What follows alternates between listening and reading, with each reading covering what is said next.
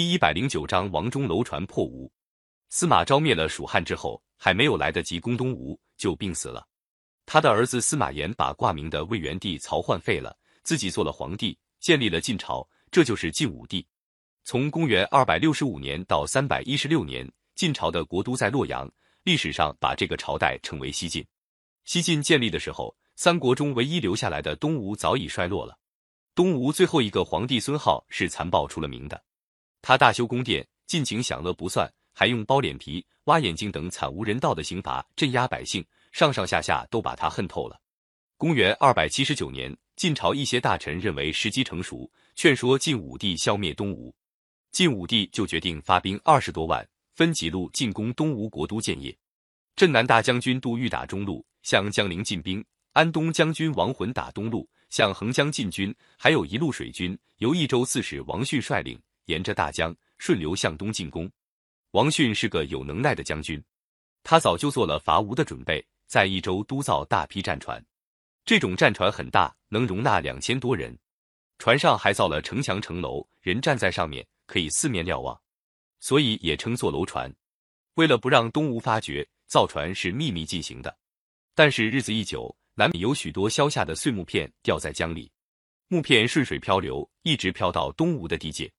东吴有个太守吴彦发现了这件事，连忙向吴主孙浩报告说：“这些木片一定是晋军造船时劈下来的。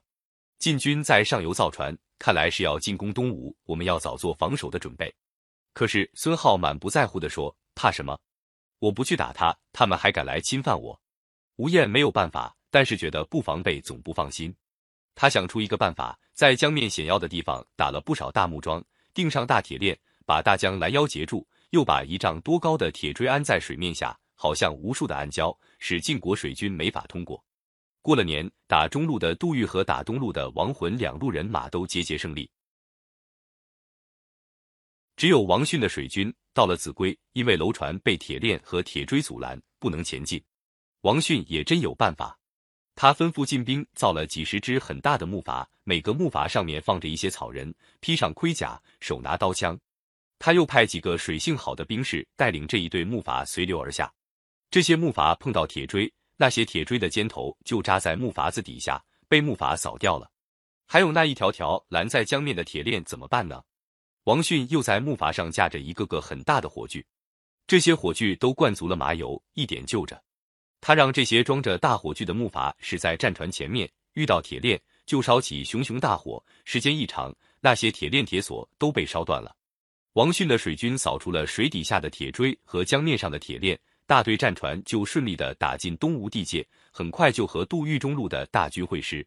由陆路进攻的杜预大军也取得大胜，攻下了江陵。有人主张暂时休整一下再打。杜预说：“现在我军军威大振，正像劈竹子一样，劈开了几节以后，下面的竹子就可以迎刃而解，一劈到底了。”他他竭力支持王逊带领水军直扑东吴国都建业。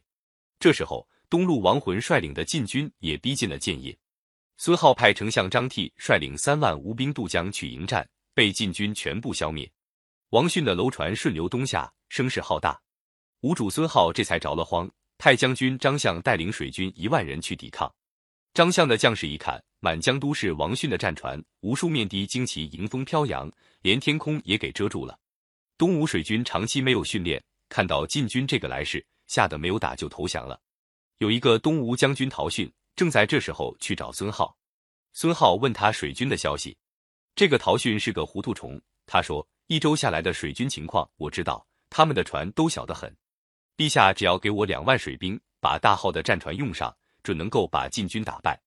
孙浩马上封他为大将，把结账交给他，叫他指挥水军。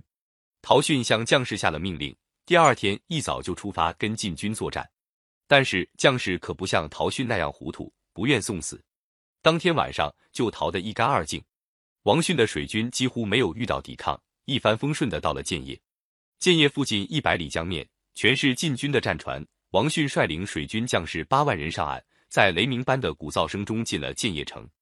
孙浩到了山穷水尽的田地，只得自己脱下上衣，让人反绑了双手，带领一批东吴大臣到王逊的军营前投降。这样，从曹丕称帝开始的三国分立时期宣告结束，晋朝统一了全国。三国时期有许多生动的故事，民间也流传着不少传说。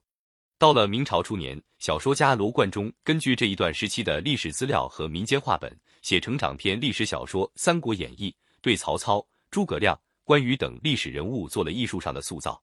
它是我国杰出的文学巨著之一。